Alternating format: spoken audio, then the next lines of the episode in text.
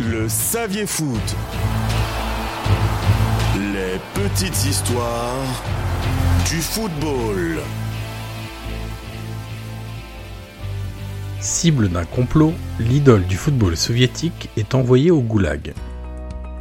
Connaissez-vous le ground hopping?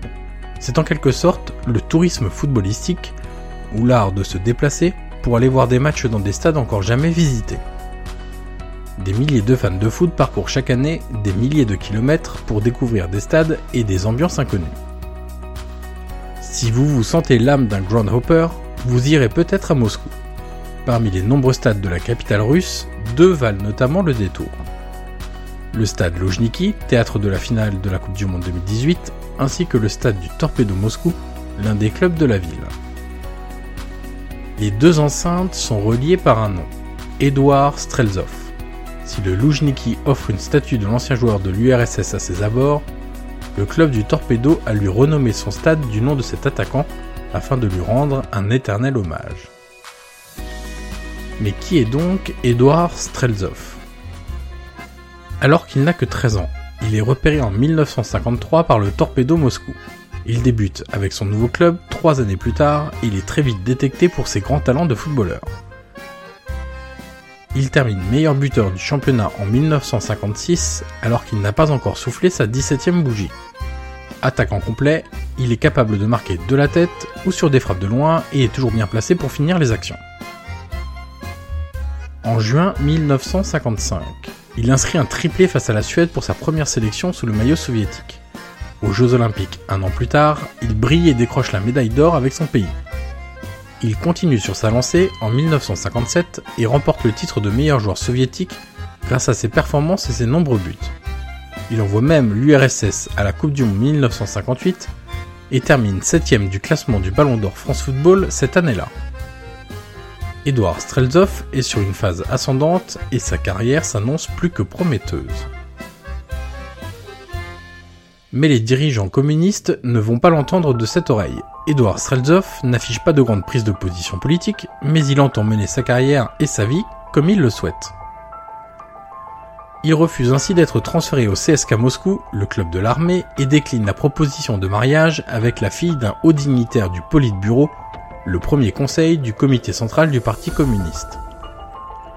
C'est qu'entre-temps, il s'est déjà marié avec une jeune femme dans le plus grand secret.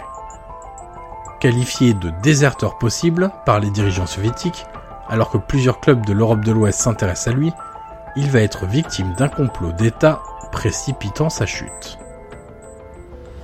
Invité le 25 mai 1958 à une fête du régime où de nombreux jeunes s'adonnent au plaisir de l'alcool, Strelzov ne voit pas le piège se refermer.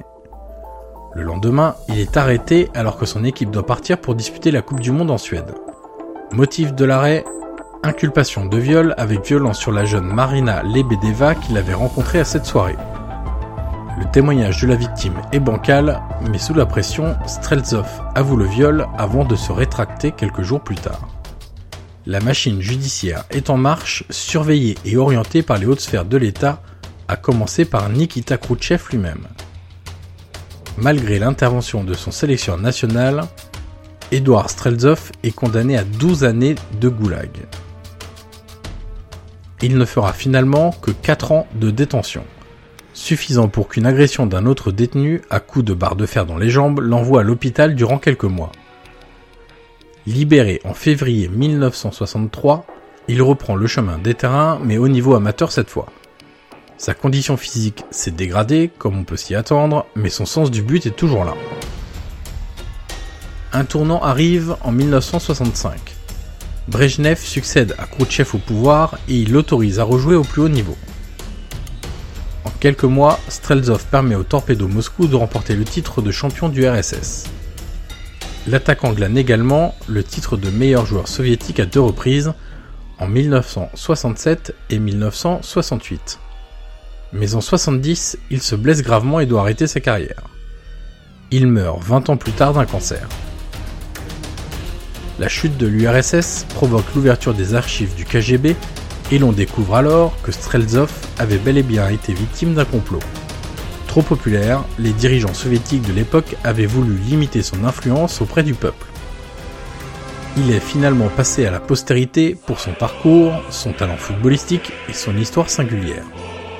Un jour, le roi Pelé avait même déclaré à son sujet Je pense qu'il était meilleur que moi. Edouard Strelzov n'a jamais pu le démontrer lors d'une quelconque Coupe du Monde, certains dirigeants soviétiques ayant décidé de lui barrer la route de la gloire.